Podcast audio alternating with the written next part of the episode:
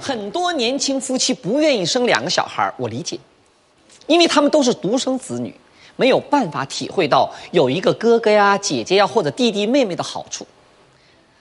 那有兄弟姐妹的好处在哪里呢？对不起，我又得把我那个亲爱的老姐姐给搬出来现身说法了。大家还记得我那姐姐，记得吧？我当然记得了，不就那个因为你妈妈教育方法问题，十八岁之前差点没被你妈打死，后来大难不死，嫁到美国做了美国中学的校长，开始教育美国人的那个姐姐们。我知道你现在脑袋这么大，有道理的，装的还挺多的哈，那记得还挺多的。哎呦，记性不错，没错。大家都知道，我九岁就进了部队的文工团，应该说，在我的成长过程当中呢，和我姐姐接触不多，啊，到现在为止，虽然两地分割，我在中国，她在美国，我们姐俩的感情都很好。为什么呢？可以这么说，我是我妈妈养大的，也是我姐姐给带大的。有件事儿啊，我印象特别深，一定跟你们分享一下。那个时候我读小学一年级，然后我姐姐呢读四年级。那时候家里没有什么钱，我妈妈呢连我们姐妹俩的公交月票都买不起。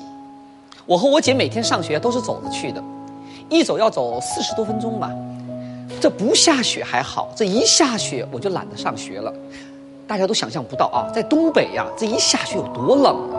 那是真冷啊！我跟大家科普一下啊，你就像那句话叫“请勿随地吐痰”。嗯在别的地方呢是出于文明的需求，对在东北是出于人身安全的需求。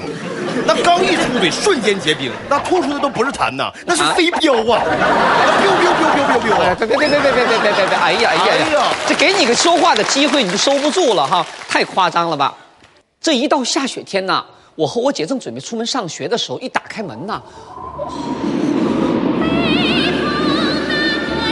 哎呀，这浑身冷的，风一吹，那浑身一哆嗦呀，我转身就这样回去了。我说姐姐姐，我不去，我不上学，我不上学了。我姐胆儿特别小，是那种规规矩矩那种孩子。她说：“星儿，快走吧，快走吧，再不去就迟到了，快走吧，再不去就晚了。”我呢，那眼珠子一转，去可以，你背我去。结果我姐就真的背着我上学了。现在想想啊，真挺损的。那年我才六岁啊，啊，姐有句话我不知道当讲不当讲，说就通过你这个事儿，我想起了一句话，嗯叫做“英雄不问出处谢谢。”的下半句儿流氓不看岁数”。